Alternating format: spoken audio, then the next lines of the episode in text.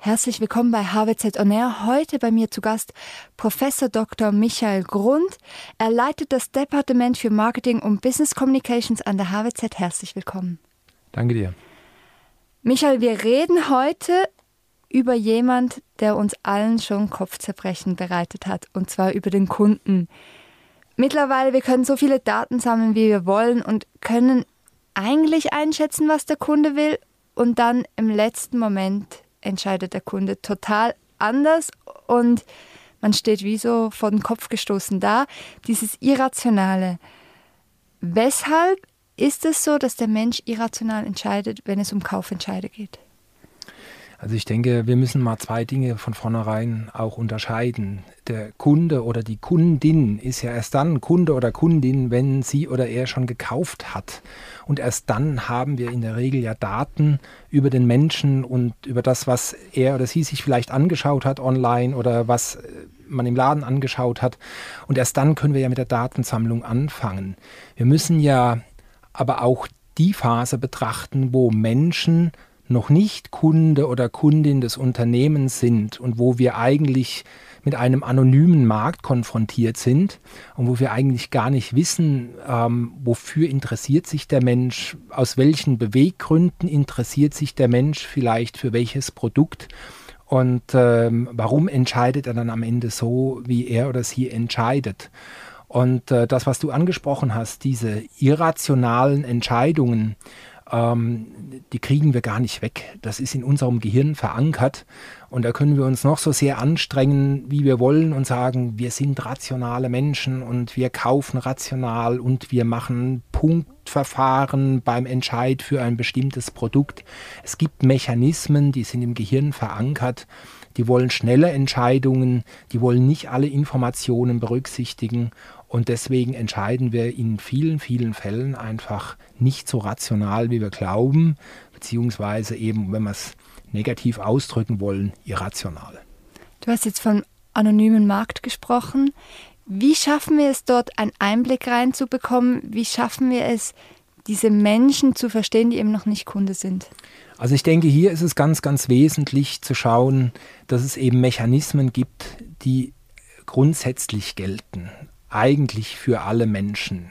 Vielleicht bei dem einen ein bisschen mehr und beim anderen ein bisschen weniger, eben mal ausgeprägt, dann mal weniger ausgeprägt, aber eben bestimmte Denkmuster, bestimmte Entscheidungsmuster, die kriegen wir einfach nicht weg. Das zeigen ja diese ganzen Studien zu den äh, sogenannten Behavioral Economics, zur Verhaltensökonomie, dass wir, wenn wir drei Optionen haben, halt tendenziell die mittlere Option wählen. Und dass es zum Beispiel sinnvoll ist, wenn man zwei Optionen hat, lieber noch eine dritte Option hinzuzufügen, weil ich damit das menschliche Entscheidungsverhalten beeinflussen kann, steuern kann, zumindest den Menschen, das ist ja auch so ein, ein Begriff, einen Nudge geben kann in eine bestimmte Richtung.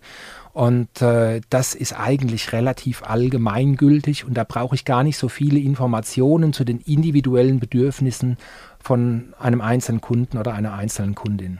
Jetzt ist zum Beispiel so, wenn du einen Artikel schreibst und du schreibst sechs Dinge, die ich wissen muss oder sieben Dinge, die ich wissen muss, gibt sie viel höhere Klickzahl bei ungeraden Zahlen. Ja.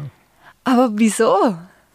Eben, ich glaube, äh, das ist zum Teil gar nicht hundertprozentig erklärbar. Natürlich, äh, natürlich versuchen heute die Neurowissenschaften oder eben diese, diese Disziplin, die sich um Behavioral Economics entwickelt hat, äh, solche, solche äh, Heuristiken auch zu, zu entschlüsseln und, und Erklärungen zu finden, warum wir so entscheiden, wie wir entscheiden. Und da gibt es inzwischen ähm, viele, viele hundert äh, Erklärungsmechanismen eigentlich oder auch Denkfehler, die in uns verankert sind, die man versucht zu entschlüsseln ob das immer am Ende ganz trennscharf ist, äh, das könnte man auch noch diskutieren.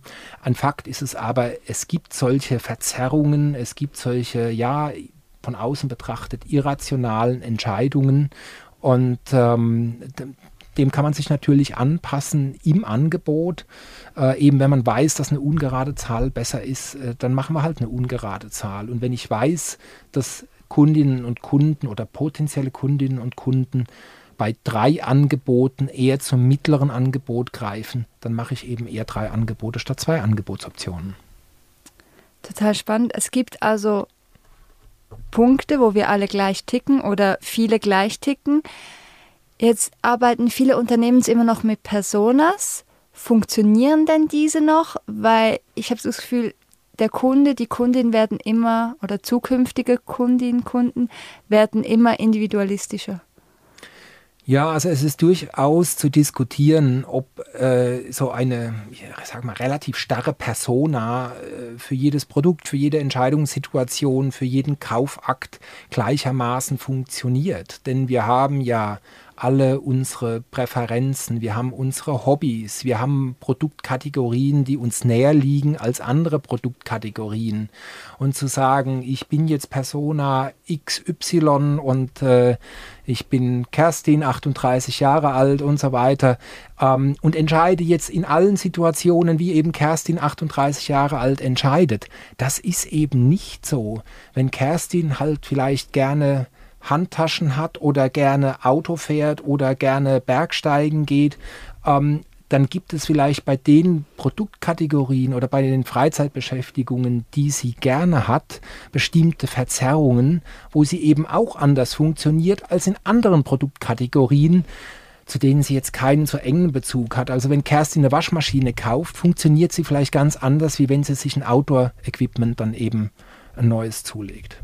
Aber wie schaffen wir das, wenn wir so viele unterschiedliche, individuelle, potenzielle Kunden, Kundinnen haben? Wie schaffen wir das, die alle anzusprechen? Also ich denke mal eben, das eine sind ja äh, diese, diese generellen Entscheidungsmuster, die man identifizieren kann oder wo wir jetzt inzwischen ein bisschen ein besseres Verständnis äh, darüber haben, wie Menschen ticken, wie Menschen funktionieren, wie unser Gehirn funktioniert. Ja?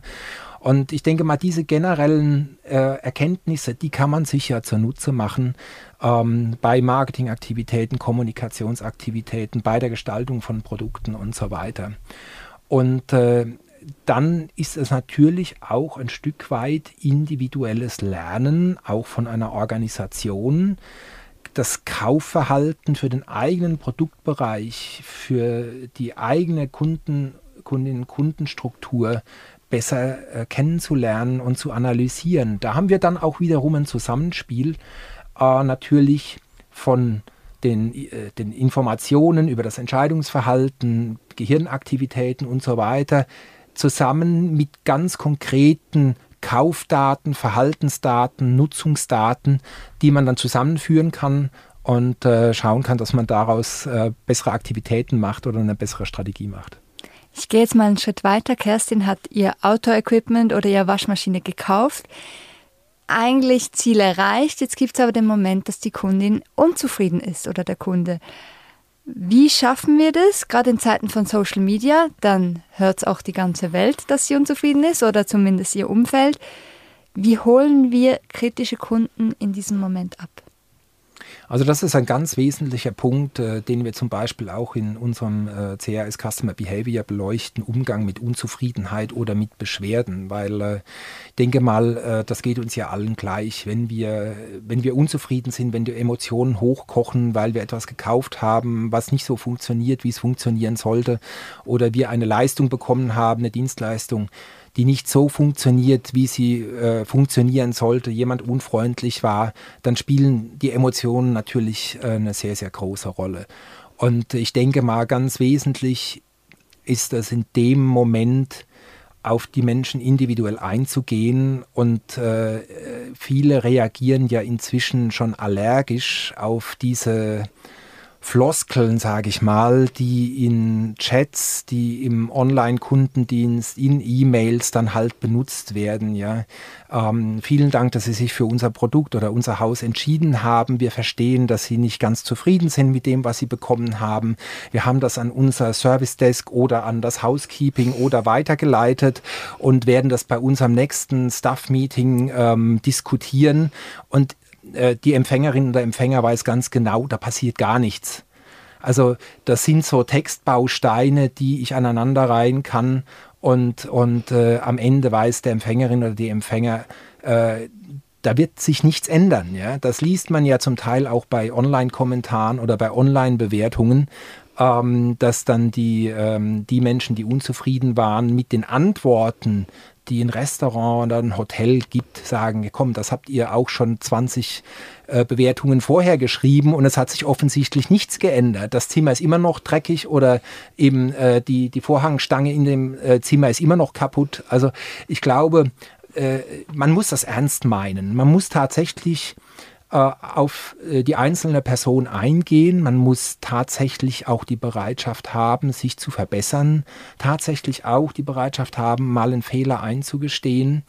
Und äh, weil du das angesprochen hast mit der, mit der großen Bühne, auch relativ rasch versuchen, das natürlich ähm, auf einen individuellen Kanal zu holen. Also ich muss jetzt nicht die einzelne Kundengeschichte und das einzelne Problem dann äh, äh, Coram Publico äh, auf Facebook äh, im Chat diskutieren und äh, sondern sollte dann versuchen, eben den Menschen auf einen Kanal zu bringen, wo ich tatsächlich auch auf das individuelle Bedürfnis eingehen kann.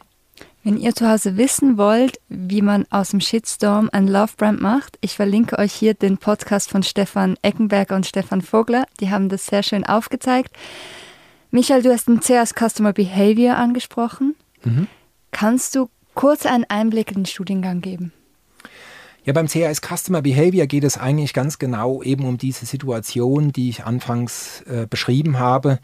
Äh, wir haben Menschen, die sich entscheiden müssen, entscheiden wollen für Produkte, für Dienstleistungen, äh, die etwas kaufen wollen. Und äh, wir kennen die Menschen eigentlich noch nicht so wahnsinnig gut. Äh, und es steht die Frage im Raum, wie machen wir aus den Menschen Kundinnen und Kunden unseres Unternehmens? Und dabei beleuchten wir halt diese Facetten eben auf der einen Seite der Psychologie, der Konsumentenpsychologie, Behavioral Economics, Neuromarketing, also diese ganzen Erkenntnisse, die sich in den letzten Jahren entwickelt haben rund um das Entscheidungsverhalten von Menschen, aber eben auch klassische Themen, klassische Marktforschungsthemen. Äh, das Thema Marktforschung, Konsumentenforschung hat ja immer noch seinen Stellenwert und auch seine Berechtigung ähm, weil ich durchaus auch Menschen fragen kann, ob sie bestimmte Dinge so oder anders wollen und was ihnen gefällt und was ihnen nicht gefällt. Ähm, aber ähm, das muss zusammenspielen. Das gehört natürlich alles in ein Paket rein. Nur das eine zu machen oder das andere zu machen, ähm, äh, reicht nicht. Dann kommt eben so Thema dazu, äh, wie verhalte ich mich in kritischen Situationen, eben Beschwerde, Unzufriedenheit von Kundinnen und Kunden was sagt mir mein Gegenüber ähm, beim Thema Körpersprache? Also wenn ich eine klassische Verkaufs- oder Beratungssituation habe, in einem Laden, in einem Showroom, Flagship Store, was es auch immer ist, ähm, ich vermittle etwas über mein Verhalten und der Kundin, äh, der Kunde, die Kundin gegenüber vermittelt ja etwas auch über ihr Verhalten. Das kann ich lesen, das kann ich interpretieren und ich muss mir bewusst sein, welche Signale ich aussende. Also dieses Zusammenspiel in der Interaktion, das ist natürlich auch ein wesentlicher Punkt, weil es ja doch immer noch Situationen gibt, wo wir nicht online einkaufen. Und dann betrachten wir ähm, am Ende natürlich auch noch äh, spezifischere Situationen, eben ähm, welchen Impact halt die aktuelle äh, Medien- und Konsumumwelt auf unser Entscheidungsverhalten hat, welchen Einfluss Marken auf unser Entscheidungsverhalten haben und wie wir hier aktiv werden können, um halt Menschen zu uns zu bringen. Also ihr bekommt einen Blick auf den zukünftigen Kunden und den Kunden, die Kundin von jeder Seite. Der nächste CRS Customer Behavior startet im November, richtig? Genau, 9. November ist der nächste Start. Wunderbar. Michael, vielen Dank, dass du da warst. Lea, ich danke dir.